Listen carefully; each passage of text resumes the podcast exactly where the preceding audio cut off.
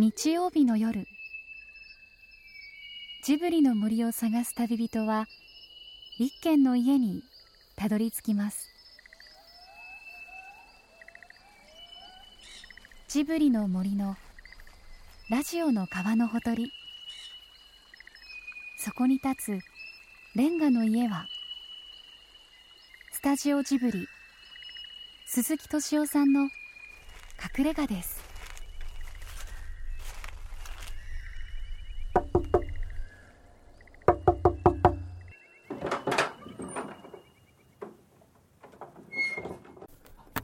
久々に染谷さんに下でお会いしたけどわからないわかんなかったもう何十年もお会いして。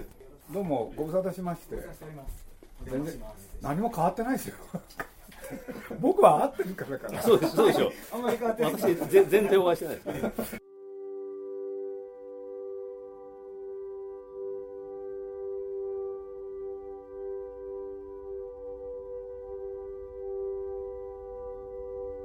30年前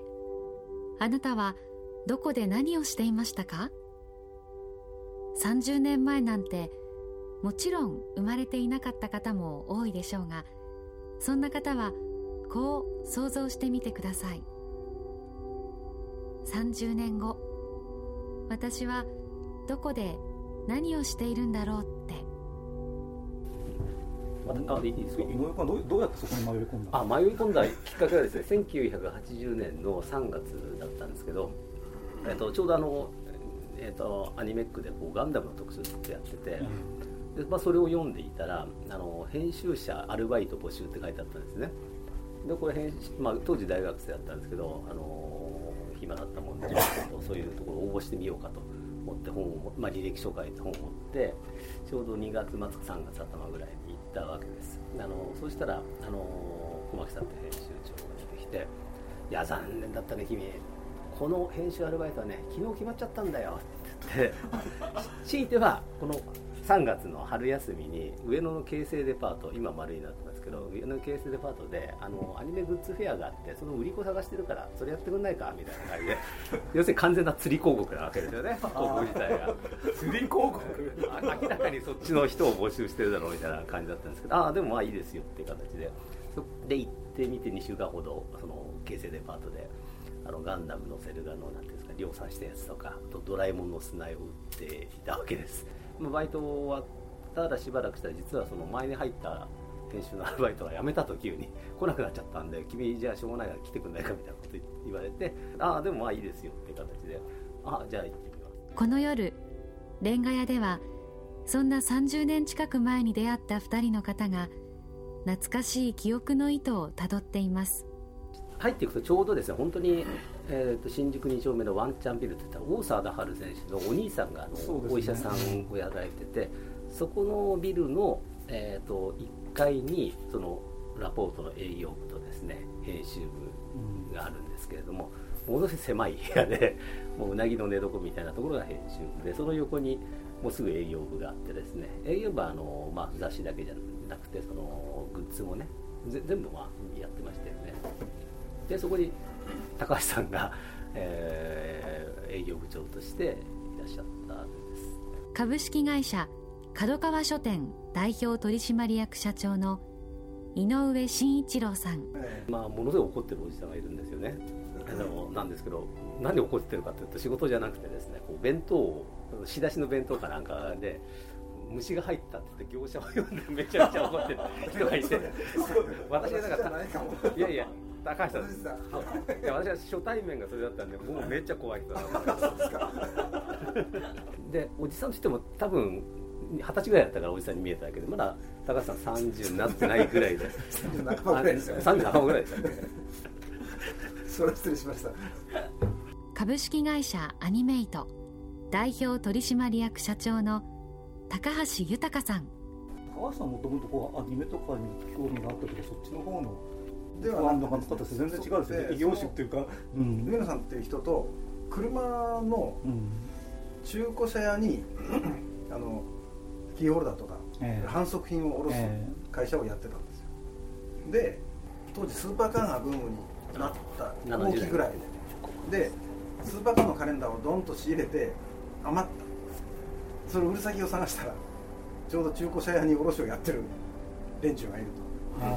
でアカデミーさんがうちにスーパーカーのカレンダーを売ってくれるという形で来たんです。でうちは車屋にカレンダーを売ってたんですが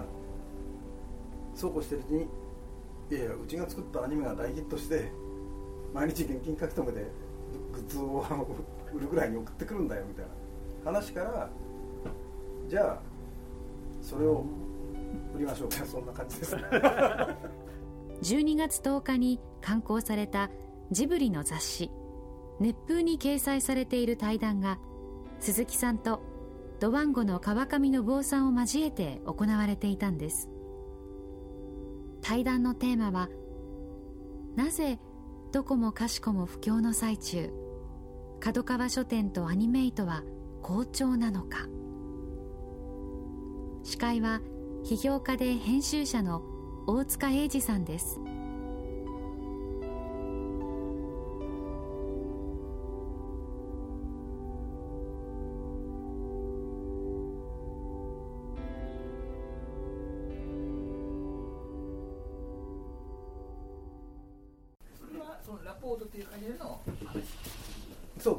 通販だったんですよラポートいやいやあの新宿に店があったんですよ。ちっちゃな店を。店って本当ちっちゃかったですよ。本当ちっちゃいですね。ここえっと最初こここの部屋よりちっちゃいぐらい。ですね。こここから向こうぐらいですね。ただそこにその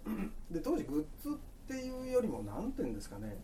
アニメの資料みたいな本が売れたんですよ。あの設定資料をああ B4 ぐらいのですねそのままコピーしてコピーっていうか印刷はもちろん印刷なんですけど、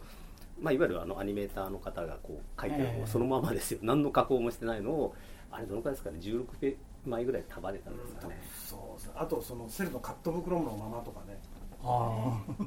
でな昔は捨ててたんですよ。そうですね。なんでプロダクションさんが、まあ捨てるお金かかんないから持ってけみたいな。でそれ車で持ってきて 仕入れてあの仕入れっていうかあの仕分けして。でまあ本当の名場面だけ、えただその頃の人の方が今より詳しいから何話の何カットって知っててそれを一生懸命探すんですええ。なんかそんなこととかあとはその虫プロのあのリボンの騎士とかなんかいろいろそのベラドンナとかなんかいろいろも古い作品があって、うん。そのなんか商品ないですかって言ってもないんですよ虫プロに行っても。で倉庫で余ってる昔のシナリオとかね。えでそこにそのこれは先生の落書きだよと。か手塚先生の。ねえ。このひょうたんつぎは多分先生が書いたひょうたんつぎだよとかなんか のどかな時代でそれをもう全部いいよみたいな形で仕入れて。あ虫プロの2階の倉庫みたいなところにタコ部屋みたいなところがあってそう屋根裏部屋なんでこう斜めにこうええ。柱が出てるんですよ。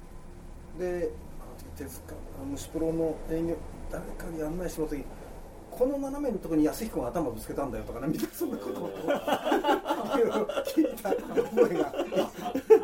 安彦義和はいいろいろ聞きましたね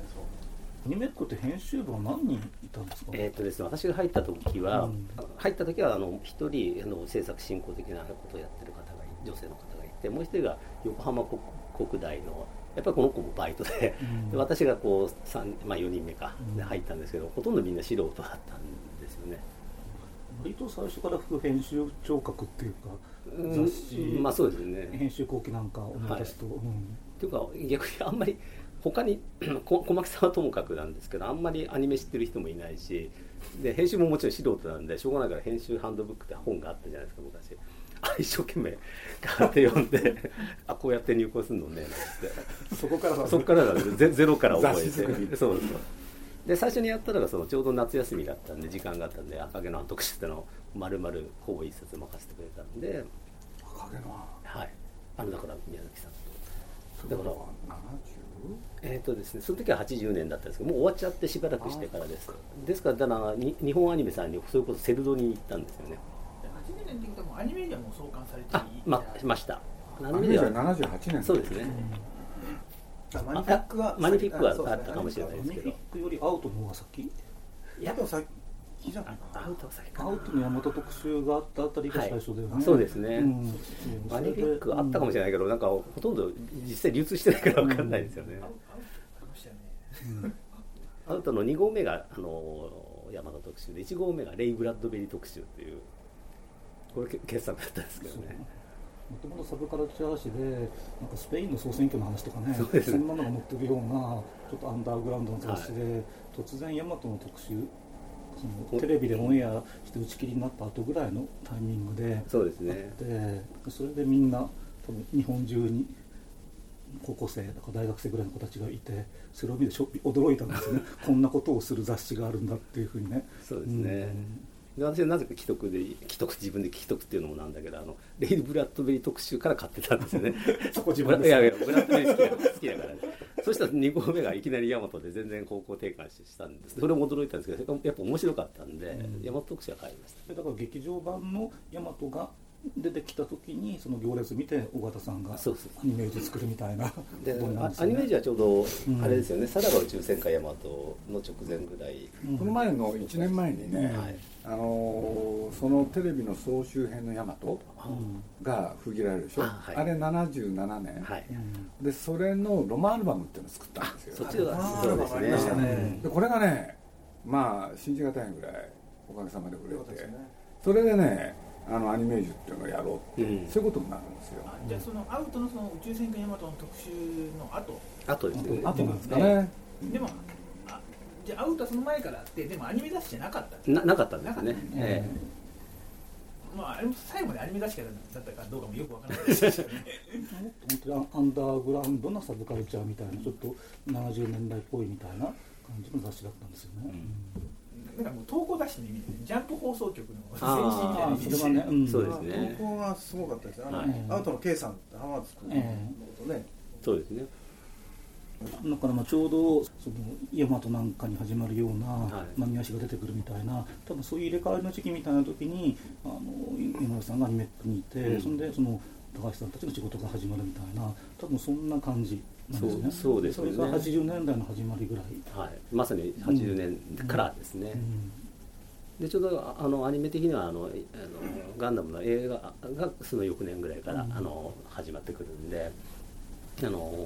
まあ富野さんはイデオを作ってたりね。あの80年ですと。伝説巨人そうですね。ですからあのなんていうのかな。いろんなこう毎年毎年トピックがあった時代ですねアニメにね、うんあの多分次はこんな風なのが流行るんじゃないのみたいな予測が大体当たるぐらいな。今はもう数が多すぎて大変そうそういうあれもどういうのが来るのかっていうのはあれなんですけどなんかし大衆のこう潜在意識みたいなので次はこういうのが見たいみたいなのがなんとなく見えた時代なような気がするんです大けどね。体。あの頃次っていうとそれ来ましたよね。そうですね、え。例えば、うん。あのあのガンダムでねある種リアルロボットみたいなのが出てくると、じゃあもっとハードなのがなんか求められて高橋洋介さんがダグラムとかボトムズとかそういうのをい行くのも一方でありあとやっぱりちょうどあの大学生ぐらいあのどほぼ同世代の人たちが三木本さんとか川森庄司さんとかがやっぱり自分たちでスタジオの上なんか出てきた方々がねあの自分たちでこうロボットアニメ作りたいって変形もなんかもっとなんていうのかな完全な変形作りたいって言ってうん。マクロスが83年に出てくるっていうなんかこうあのもう価値観はあの今みあの頃はなんか一本道だったんですよ。なんかその価値観というかあの次にこういうのが来るんじゃないかみたいな。今はなんかもう結構いろんな多岐にわたってなんかこんな風になってほしいなっていうのがなんか受け手の方受け手じゃない作り手の方もなんかその不安の雰囲気を敏感に察知する人が多まあ富野さんもそうだしあの亡くなっちゃったけど長浜太郎さんなんかもすごいやっぱり不安の声を大事にする始めたのはその辺の人たちですよね。長浜さんの頃はまだネットもメールもない時代ですけど文通で不安の女子高生とかあとずっとやられて、ね。ねあのニーズをなんていうの？敏感に察知なさってたんでその当時のアニメートって何を商品化しようとかそういうことってどういうふうに判断したんですか？何をどんな商品にするかみたいなことって誰が決めてたんですかあの社員というかね。やっぱり、あの今上田さんの話じゃないですけど、うん。大体来る人は好きでえ他に行く場所がないからえ まあそうですよ。黙ってくるって今だったらこうもういろんな会社があるじゃないですか、うん。どこでも。でもあの頃って行く場所ないでなかったですね。すよね。私もももしあったら井上さんだったらもっとちゃんともっとちゃんとしたらおかしいですけどいやいや多分ちゃんとしたところに行ってたと思うんですけど多分あの頃の我々の会社にこうみんなこれ来てもらったっていうのは多分他にやってるところがなないですね。ったからもう集まってきたって感じですよね。多分あのアニメージ編集部なんかもそうだああこれだ懐かしい。そうだと思うんですけどあのなんていうのこうたまり場みたいになるんですよね。そうですねうん、大学生とかあのマニアが。なんかフラッとやってきてそこでなんかなぜかないいいるとかねいつも、うん。でなんかこう仕事らしきものをしてるとか。だからどこからどこまでが仕事でどこからどこまでがクラブ活動みたいなのか分かんなくて、うん。でその中でわーわー言いながらこれいいんじゃないみたいなものを作っちゃう、アニメっ子はガンダムの特集か何かがえらく売れたん。あでしたっけそうなんです。あの私が買い始めたのもそうだったんですけど、ね。まあ、ガンダムの特集が途切れてちょうど私が入った時にない時でで、うん。だから割と赤毛のアン特集とかあのカリオストの塩特集とか割と好きなことができたんですよね。でそのうちあのガンダムの映画があったり、うん。あと、まあ、富野さんも、えーザブングルとかダンバイとか毎年作り始めるようになったんで、うん。なんかそっちにシフトしたんですけど初期は結構宝島あの出崎さんの宝島特集とか、うん。なんかいろんなタイプのアニメックに関してはやっぱりあのなんてなんですかねちょっといろいろとその頃はどどうだったんですかって。あの実はねどどうしてねあの私がその アニメックからニュータイプに行こうかと思ったきっかけも実は高橋さんなんですけれどもあのもう独立しようとしてたんですよ。てか実実際しなさってたんですよね。そこの辺のその経頃でしたっけあその頃ですよ、うん。私の記憶だとね、えもうすでに83年ぐらいから高橋さんはそのラポートが独立しようとしてたんです。うん。でその下準備をいろいろとしてて、うんであの新宿にあのアニメックという店があったんですけど、ええ。それと対抗するような店を池袋のアニメイト大それアニメイ店トですね。です1号店ですね。う、ん。こんなことも準備なさっててやっぱりでも営業部主体のそのグッズの方の動きだから、うん。編集部全然知らなかったんですけど、うん。そうですね。そうです。うん。なんかだいぶ路路線がもう違ってきちゃったんですよ。路線っていうのは。路線っていうのはん。元のそのえーっとラポートの方は、ええやっぱりまあある種一山当てたんですよ。あだからビルとあビルがドーンとそう10階建てのビル、ね。あれはあの最初に私がラポートに入ってたあの3畳ぐらいのうん。もうアルミサッシじゃなくて木造のガラガラガラっていうドア。うん。で木造のアパートだったんですよ。それがまああれよあれよでヤマトガンダムでで10階建てのビルになっちゃって。え。その頃からちょっと不動産に投資したりとかちょっと路線が変わってきたんで、うん。でまあ私は出ようかうん。でそれこそあれですよ。もう当時のねラポートの営業部がみんなみんなっていうかほほとんどね高橋さんについてっちゃってから。実際なんかあの本当にが瓦解したみたいな感じの会社ですもんね、そうなっちゃいましたねですからそうやって営業部もそうやってアニメイトになってうん。出るし、まあ、我々我々でもうちょっとこれはこのままではっていう感じで、うん。もうみんなそれこそ少しずつ自分の居場所を探してうん。出た感じですね。もうみんな自分の居所を探して。で私はあの角川のそれその春樹さんがやった頃の流れだとまあなんていうのあのザ・テレビジョンみたいな雑誌があってね、ええでバラエティーでは実写の角川映画の一種のプロパガンダ雑誌作ってたから、きっとアニメ映画を定期的に作るようになれば、えーなんかアニメ雑誌も作るんじゃないかなと,、ええーと一応それも予測してたんですよ。でなんかザ・テレビジョンに時々アニメの特集があると記事とか書かせて、まあまあ、もちろん署名入りですよ。ちゃんと会社に断ってやってたんですけれども、多分井上慎一郎がそうやって行ったり安田君が行ったりみたいななんとなく最初にいた場所から角川の方になんなんでなんだねみんな移動し始めるんですよ、うんなんか割となんでもなんか当時いろんな雑誌も立ち上がって 雑誌が割と元気がいい頃でしたから立ち上がったなんかなんか新しいことをややろうという雰囲気が見えたんじゃないですかね。うん。でもね今や飛ぶ鳥を落とす勢いやいいのや。そう角川書店の社長でしょ？びっくりしたもんね。やっぱりびっくりしなかったですか？びびっくりですよ。それがね今日こうなるとは本当に夢に、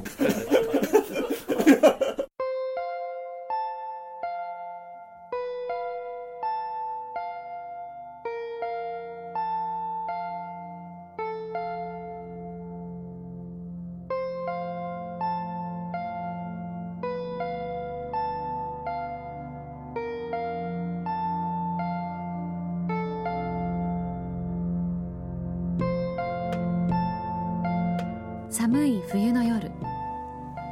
レンガ屋の炎明かりの中で語られたのは単なる昔話ではありません。たまたまやってきたバイトの学生とそこにいたちょっと怖い社員。30年後2人はなぜ日本を代表する企業のトップにいるのでしょうか。そこには今この物が売れない時代に求められている大切な何かが隠されているような気がします。あのまああのそれこそアニメートって、えっと、書店を旧ああそうなんですね、だからまあ旧来の大手書店のチェーン吸収したりしてであのアニメートってもうでほら結構地方に行ったりすると、えー、そうすると地方の読者なんか話してると書店イコールアニメートみたいな、えー、そのくらいの感じがあるじゃないですか、えー、うん、ああいうふうにその地方にこうどんどん店舗展開していくっていうのが僕は面白いなと思ったんですよ、うん、割とこう都会集中どう考えたってマニアは都会に集中してるんだけれどもでもアニメートっていうのは地方をきちんと抑えていてでむしろ地方の方がそういう若い子に占めるマニアの比率みたいなものがね高い印象があるんですよね、うん、あれはね、うん、あのもう全然個人的な理由で、えあのこの話は前もどっかで喋ったんですけど、私はあの長野県なんですけど、うん、私が子供の頃はあの田舎に独立した書店がなくて、うん、電気屋電気屋とにノートとか鉛筆は文房具があってそのコーナーに本があるみたいな。でやっぱり駅の、まあ、近所で。でそこに行ってこう立ち読みして本に入ってったみたいな、えー、なんでだんだんそのアマゾンとかなんちゃらで本屋がなくなってくるどんどん本屋潰れてるじゃないですか、うん、でなんか最初にこう手に本を手に取ったとこからこう本好きになったり、えー、私は自分でそうだったから、うん、なんか嫌だなっていうようなのがあって、で確かにねお店出すにはあの全然同じ例えば1店舗出す3000万で出すとしたら、うん、あるいは5000万で出すとしたら都会の方が全然効率的なんですよ。ね。あの、3年で焼却できるのがね、地方だと8年とかになっちゃうんですよ、ただその時々地方にイベントでこう我々が例えばデパートのこうアニメフェアみたいなことで持ってった時にやっぱりこうわーっと来てでやっぱりなんていうんですかねまああんまり通販でも買わない子たちが、やっぱり喜んでくれるんですよものすごく。でもう本当遠あの例えばまあ、うん、どこだろうな名古屋に行くには例えば四日市の子とか、うん、それから岐阜の子たちは、ま、名古屋まで行かないといけないんでそうするとあの本23冊とか、うん、下敷き23枚分はもうそれで運賃で飛んじゃうわけですよ。でやっぱりでものすごい喜んでくれるんですよねあの、うん、こうグッズとか本を直接。でやっぱりなんとか近所に出したいなって思ったんですよ。であのなんか最初にスポーツに入った子はずっとスポーツ好きになるし最初にタレントに行った子はタレント好きになるしで本に行った子は本好きになるしみたいなちょっと私そんなイメージがあってだんだんだんだん本屋がなくなってくるんでせめてまあアニメートの場合は本屋単独では無理でもグッズとかなんかいろいろセットだからまあとりあえずはなんとかこう地方でもやっていけるんでとりあえず地方には全部出してあげたいなみたいなのがあってそれはちょっと最初にうちの会社の合言葉にしちゃったんですよ。とにかくみんな出そうよ、うん、でやっぱりそうするとね本当にあのあんまり例えば一軒にとりあえず1個出そうみたいなことでいくと 本当にここ出して大丈夫かなみたいな 福井とかいろいろあるんですよね、あの旭川とか。でもねオープンするとね本当に喜んでくれるんですよ。あのもうこっちにこっちに来てくれたみたいな。あなたは30年後どこで何をしているでしょう?その時あなたは今大好きなものを大好きでいられるでしょうか?たった一つの本屋さんがアニメートだから当然最初にそこに行くからああいったものがまず最初に出会う本だからもう三つ子の魂みたいな地方のファンっていうのは多分アニメイトとかがなかったらば多分普通に小説を読んでいたりその人もアニメファンにならなかったりマニアにならなかったんだけどもでいわば普通のお客さんなんですよね。でもそれがアニメイトに行ってしまったがゆえにいわば本来だったら別のノートや別の下敷きを買ってたはずなのにそこでハマっちゃったみたいな。なんか哲学とにとりあえず地方には全部それそれからゆっくりあのいいとこ出しゃいいやみたいな。感じで漫画で申し訳ないんですけど本当に喜んでるんですよ。来週に続く